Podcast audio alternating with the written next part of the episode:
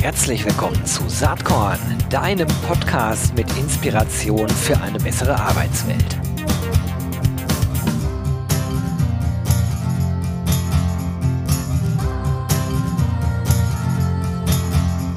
Hallo und herzlich willkommen zum Saatkorn Podcast. Spannende Folge heute, kann ich schon direkt sagen, mit einer Premiere.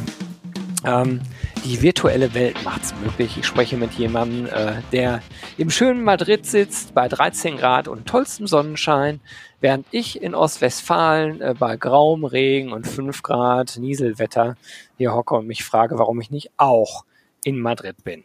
Mein Gast spricht zwar auch Deutsch, aber besser Englisch. Und deswegen äh, haben wir uns entschieden, heute einfach den Podcast mal auf Englisch zu machen. Und ähm, I'm very happy. I will switch now, of course, to English to introduce you to David Padilla. He's a co-founder and CEO at Kenjo, so probably we'll, ha uh, we'll have a HR tech uh, uh, discussion today. So welcome, David. Hi, Gero. nice to be here. It's great to have you on board. So uh, I already said the weather is great in Spain. And uh, by the way, I mean, is Kenjo a remote company? Uh, sort of. I I would describe it as a more like a, a hybrid uh, model. And we we do have two offices. In fact, uh, Kenjo originally is a German company. It is uh, headquartered in Berlin, and but we have an office in in Madrid it was initially thought to be a, a tech hub, only a tech hub, uh, but now it's all mixed. Uh, we have salespeople uh, in in Spain as well, even German uh, salespeople in the Madrid office, uh, product, technology, marketing, etc. So it's a all kind of mixed between the two offices, and, and then we have a fairly flexible work from home policy. So it's a kind of a hybrid model. Yeah, sounds interesting. And uh, and obviously, if you do something in, in the tech field today and you started around 2018, 2019, I guess that's a normal model anyway, since um, you started the company and like half a year later there was Corona. But uh, before we talk about Kenjo in more detail, uh, perhaps you can give us some uh, some insights regarding the founding story. How did uh, Kenjo uh, come to life? Yeah, it's. Uh, so the the story of Kenjo is that um, when um, so I still remember the first time I I became a manager and I was uh, working in Switzerland in a in an e-commerce company, and I that's when I realized that I had a passion for people.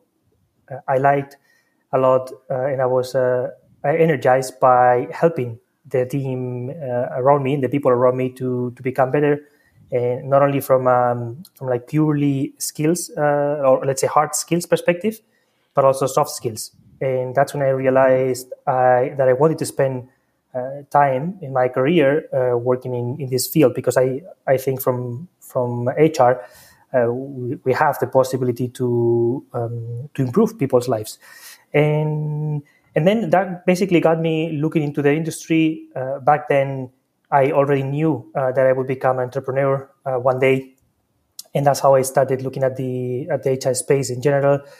I have a technology background, so at some point it became very clear for me that um, I I wanted to to do something that combined technology and HR, and and then that led me as another kind of fun fact to a uh, to start a company um, prior to Kenjo uh, where um, I implemented a system called Holacracy.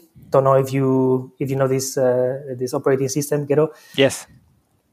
Yes, Holacracy. So it's a it's a radical way to manage a company, uh, kind of without bosses, uh, full transparency, based on the principles of uh, self self management, uh, Holacracy, and purpose.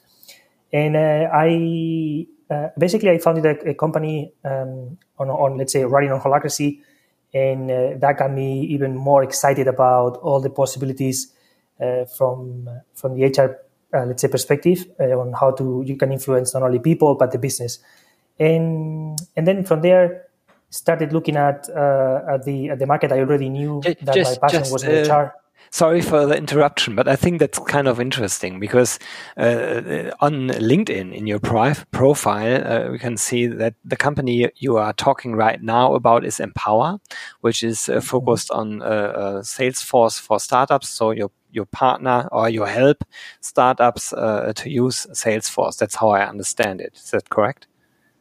Yes, that's correct. Yeah, but uh, uh, it's very interesting what you write. Uh, some of my roles at Empaua, a sales engineer, okay, a recruiter, okay, but now minister of culture. I like that one. So uh, it it really uh, fits perfectly to what you just said. Your interest and your your passion for HR uh, topics or your passion for people and culture, how I would like to call it, since HR to me seems like an old fashioned wording, kind of. Yes. Yeah, exactly. Uh, in that, so that was, one of my roles in in Holacracy. You described, uh, let's say, the different functions of a company through roles, and one of them was Minister of Culture. And um, I was like the you could call it, no, the people, uh, people and culture manager or head of uh, of the company, and um, and then from there, one day I I realized that I wanted to combine my passion for for HR and people and uh, with technology, and that's how Kenjo came about. Oh, that's great. So Kenjo was uh, founded in November 2018. At least that uh, mm -hmm. that's what LinkedIn tells me. so it's a little bit more than four years old. What what uh, is impressive is that uh, I think you you already uh, uh, yeah have a certain size. I mean, it's it's more than seventy people working for Kenjo, so that's uh, quite interesting and also impressive. And yeah, tell us a little bit more about Kenjo. It's the all-in-one solution to achieve your HR goals. That's what you say. So all-in-one HR software. So yeah, how did you uh, yes. start it and uh, what kind of products did you start with and how is the status quo today? Yes uh, we started as a core hr solution uh, simplifying uh, admin tasks for for hr managers. And uh, basically the, the reasoning in the beginning was very simple. The first step in in our vision was to free up the capacity of the of the main person in the company responsible for for HR and people people and culture uh, by automating and let's say taking away as much as mean, uh, admin work as possible from them. Because if we give them time back they have more time to spend with people. And that's how they can have better impact in the company Absolutely, uh, I agree with you. I have to smile a little bit uh, uh, coming back uh, or having in mind your your former role as Minister of Culture, and probably always thought, oh, we could automate, uh, automatize, uh, automatize. How do we say it? Yes. This or that, make yeah, processes, yeah, make processes is faster. And now this is what you just did with Kenjo, right? exactly exactly. Uh, so we, we integrated into one technology uh, the most important HR processes uh, so that the HR managers don't don't have to be uh, let's say running HR with uh, paper, Excel files, emails, and spend their entire day on on admin, and, and they can uh, focus on tasks that are, add more value to the company and, and the employees. Great. And and what was the starting point?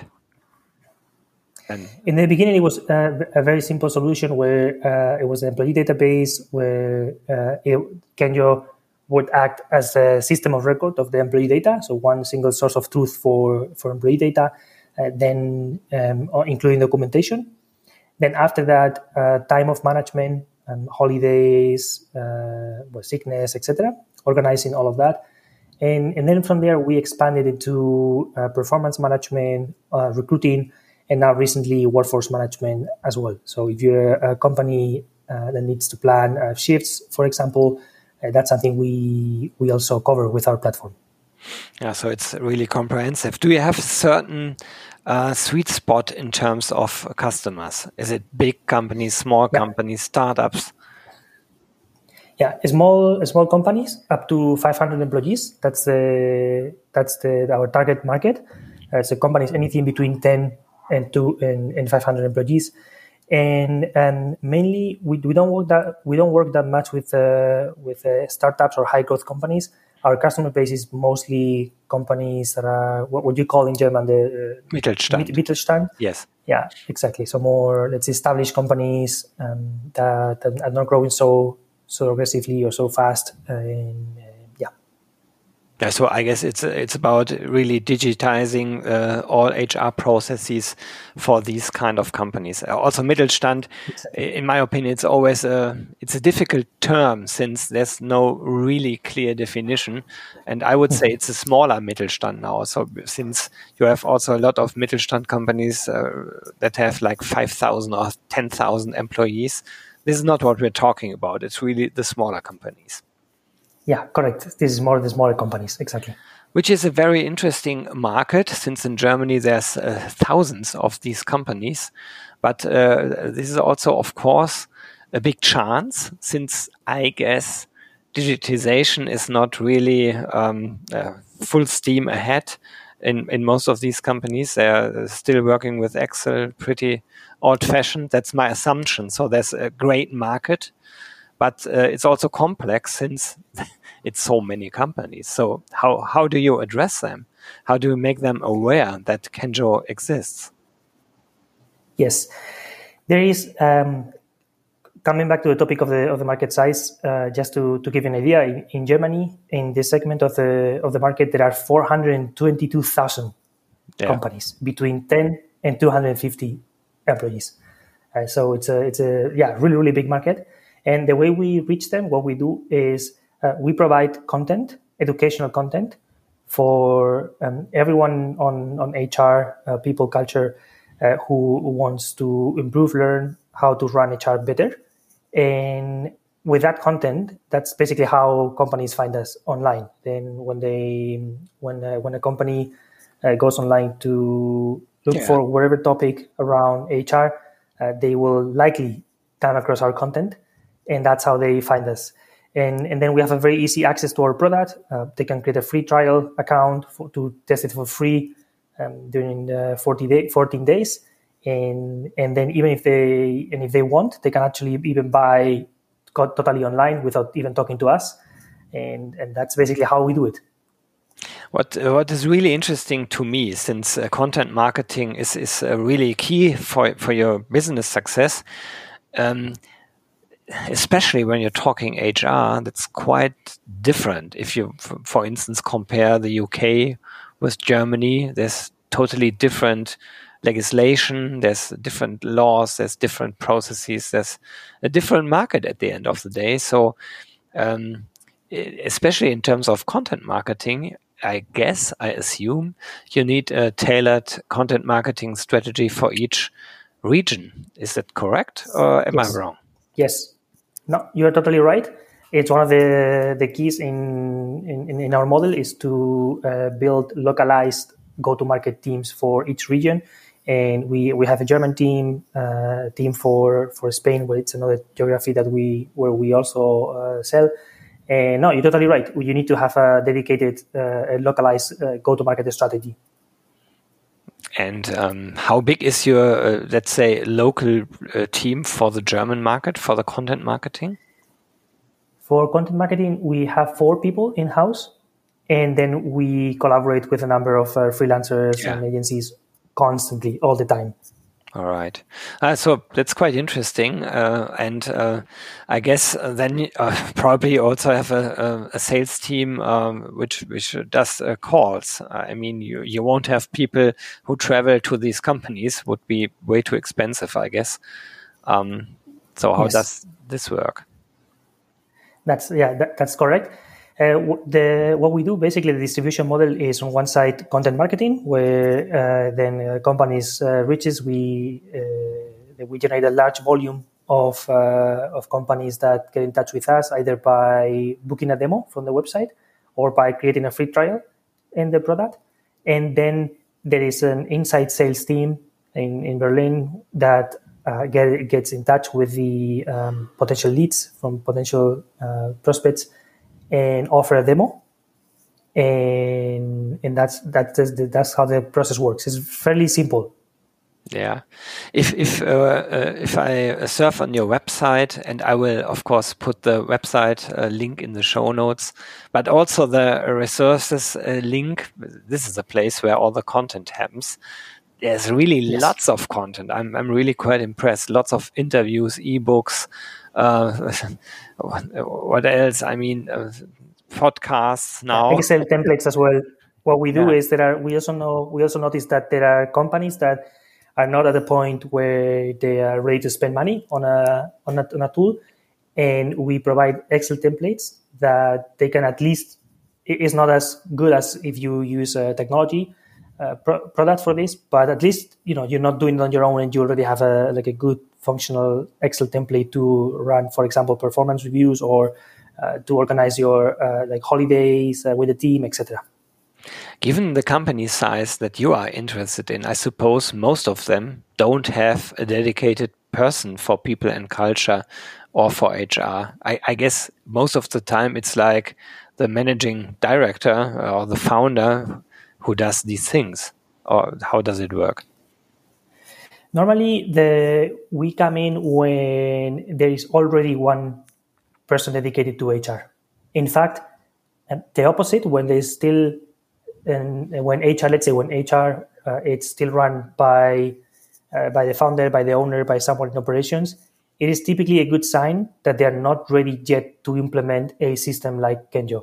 They might do well with a with a smaller tool for one specific, uh, let's say, functionality or area, uh, but they, they're likely not ready to implement an all-in-one product for the entire company and roll it, roll it out to the entire company. They are probably too small. Ah, interesting. But but then the yes. number uh, which we're talking about is is way sm uh, smaller than you just mentioned. There is like so many companies, but I guess like perhaps thirty to forty percent of them have uh, some a person dedicated to HR. Or am I wrong? Yeah, if if you if you look at between uh, what we said before, four hundred twenty two thousand businesses in in Germany between ten and two hundred fifty yeah, you, you're right. Uh, it's likely a, a, percentage of them uh, that has a, that have a, an HR manager dedicated, dedicated yeah. HR manager in house. That's interesting. What is your most important market? Since Kenjo is pretty international, I, I, think you're not only on the German market. Uh, I'm sure you're you're in Spain, which has a completely yes. different uh, uh, uh work labor market than Germany at the moment, I guess. Yes and then uh, we can talk about that. I'm really interested in that. Then uh, you are, are you in UK? I guess so, right? No, no, no, not in the UK. Mainly, uh, our markets are Germany. So Germany is our main market. All right, is num- number one, and then the second market is Spain. And now we, a few months ago, we expanded into Latin America as well. Uh, we have a small office in Mexico City, from which we target uh, the region well, it's a big market there.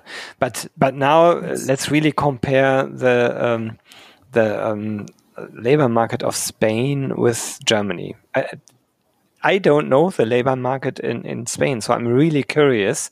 What are the main differences from your perspective? Yeah, it's becoming more and more homogeneous over time because of the uh, let's say because of the European Union. And one one example here is that uh, Spain was the first country in Europe that implemented the mandatory time tracking uh, regulation. In mm-hmm. fact, I, am not sure if you know about this topic, but basically yeah, there is a uh, you, okay.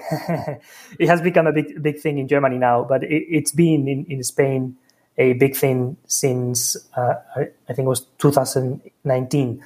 Um, and Spain was the first country to implement uh, mandatory time tracking because it actually came out of Spain. It was um, Betriebs, Betriebsrat, uh, yeah. Workers Union, Workers Council. Yeah, yeah. who basic, yeah, exactly. Who went to the um, European Court of Justice and said, "Hey, we we have to fix this basically because people are working too much overtime and it's not being measured." Uh, that started from Spain. Yes, yes. Oh, the, it was um, okay. It, yeah, the organization who let's say triggered this is called Comisiones Obreras, mm-hmm. and it's a it's a, one of the biggest um, workers' union in Spain. Interesting. Yes, and uh, so Spain was the first one. Then we uh, then that was fundamentally different because uh, that p- propelled uh, companies like Kenjo because everyone had to basically buy a system to uh, yeah to track time. I mean, so yeah, yeah, exactly. It's not mandatory, but it makes your life way easier if you do this digitally. Yes, and and that was a fundamental difference. Now it is uh, coming to Germany as well, um, so it's that it is becoming the same actually for uh, for both markets, and and then there are some some differences like now in Germany is uh, let's say the the whole topic of e-signatures on uh, for working contracts is uh, a gray area. Uh, whereas in Spain, they are much more relaxed about working contracts, in, mm. at least the way they are, let's say, uh, signed or established between the employee and the employer. And um, yeah, and then um, I think everything else is relatively similar. Um, oh, that's interesting because and, and you, you, didn't mention one uh, point which uh, I assume is different, but perhaps I'm really wrong. Uh, in Germany, maybe I missed it. Yep, we'll see. but in Germany, uh, recruitment is now such a big topic since, uh, due to the demographic change, uh, it's it's really difficult for most of the companies to really find employees. And I don't know yes. uh, about Spain. So how's the situation there? Is the labor market yes. a market where the uh, um, applicants have the power, like in Germany, or is it different and the companies have the power? Yes, it depends sector by sector or industry ah, by industry. Okay. Uh, yeah, I think in Germany, generally speaking, there is a very, very, uh, very, very strong and, and let's say uh, war for like talent. big disconnect. Yeah, war for talent exactly pretty much across all industries like even if we talk about uh, let's say lower income uh, jobs in spain it depends a bit by industry um, so for example if we talk about um, let's say logistics or like a, a warehouse where um, it's relatively easy to to train someone to to work yes. on, a, on, a, on a warehouse then there is a lot of people a lot of uh, available if we're talking about tech and, and, and high income jobs, then it's, it's as difficult as anywhere else. Yeah. Almost, yeah, maybe tech jobs. Yeah, it's a little bit easier to find people in, in Spain than in Germany, uh, but it's still very difficult because uh, Spanish people they they're getting better and better at speaking English, and if they're in IT, they have access also to the same opportunities, uh, remote opportunities that are available, uh, you know, around the world.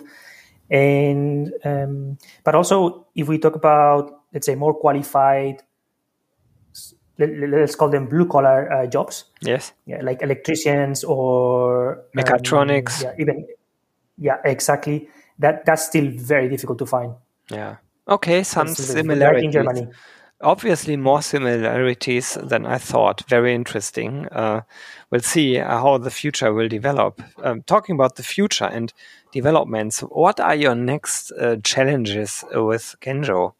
Some new product areas that you want to develop, or some new regions?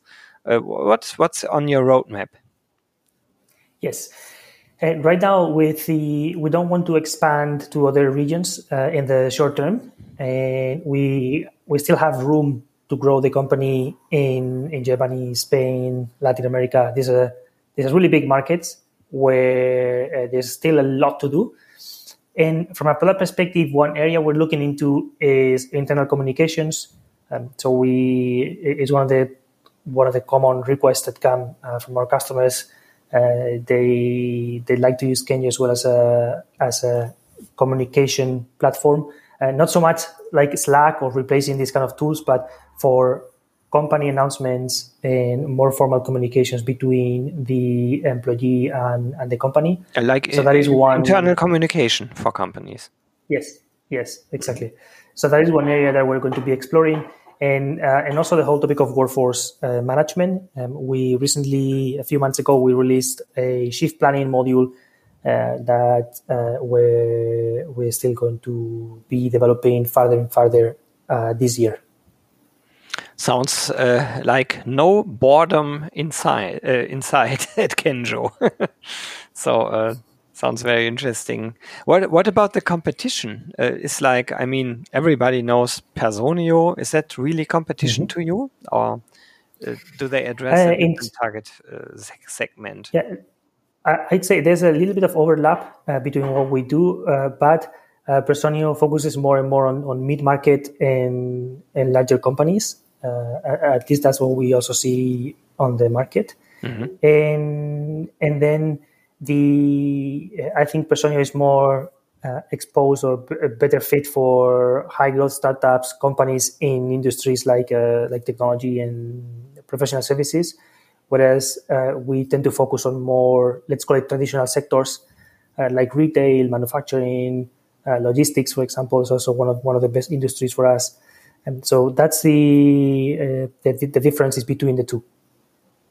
Interesting. And and uh, as a whole, I mean, Personio is just one example. HR tech is really uh, booming.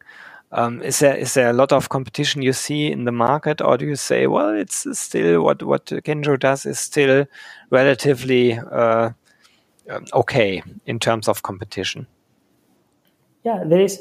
So the market the market is, is very big, and uh, there are uh, like different areas. So the the way I uh, divide, let's say, the, the market is you have on one side comprehensive products all in one platforms like Personio, Kenjo and then there are point solutions, uh, uh, tools that are doing one specific thing. For, for example, recruitment, or they only do shift planning, or they only do um, performance management. Mm-hmm. And uh, for the segment of the market that we target, uh, there is still it's not a very very competitive segment because what happens is that if you're if you start as a let's say um, shift planning tool and you focus on shift planning and you want to be the, the best at, at doing this, uh, very quickly you have to go up market and sell yes. to bigger companies because otherwise your economics don't don't make sense. So you have to you, you have to decide whether you go up market or you expand your product horizontally so you can capture more value from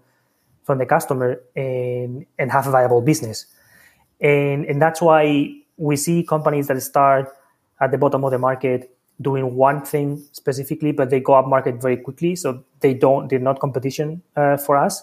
And, and then an all-in-one product is something difficult to build. You have to spend time to build the first product to get it out. And I, I would even say it's not a possibility anymore at this point in time because there are already companies like Personio and Kenjo uh, in Germany. And if you go out of Europe, there are others like HiBob in the UK, for example. And so um, yeah, that's the way the way I see it. Very interesting. We'll see how these things develop. It was a pleasure talking to you. Half an hour is almost gone now. Unbelievable. but uh, last question. I mean, uh, has a claim inspiration for a better working world. Is this something that inspired you? Uh, perhaps a book or a movie or perhaps uh, something, some, some talk with, with somebody? I remember there was a. I'm going to tell you what the book is about, and then uh, and then try to we'll try to remember the name in in between because when I it was one of the first books that I read uh, when I became a manager for for the first time, and it's about a, a company uh, in in the U.S. It was a consulting business that uh, built a very unique, very unique uh, company culture, and I remember that they they had uh, people working in pairs basically. So the entire company uh, would do. There were two people doing one function and sitting next to each other all the time, like hundred percent of the time. Uh, that was one of the one of the let's say highlights of their culture. There were more things in there that were very very interesting in the way they organized their work and and their company, and that was one of my uh, inspirations to to continue learning about the about the industry and about how companies uh, operate. Uh, Perfect. Unfortunately, I don't remember right now the uh, title, but I will. I will. That's fine. You can send me the link to the book, and I will yes. also put it in the show notes. So that's completely fine. Let's do that. Let's All. That, yes. now it, it was a pleasure talking to you. Very interesting. The founding story of Kenjo and what you're about at this point in time, what you want to achieve. I keep my fingers crossed for you and wish you all the best. Thank you very much that you took time for Saatkorn. Thank you, Gero, for for having me here. It was uh, the pleasure was all mine. And yeah, I wish you also the, the best. And uh, thank you again for, for having me here. Wenn dir der Saatkorn Podcast gefällt, dann wirst du vom RC23 Festival begeistert sein. Early Bird Tickets für das Festival am 6. und 7. Juni in Berlin gibt es noch bis Ende Februar auf www.rc23.de. Ich freue mich, wenn wir uns da sehen. Bis dann.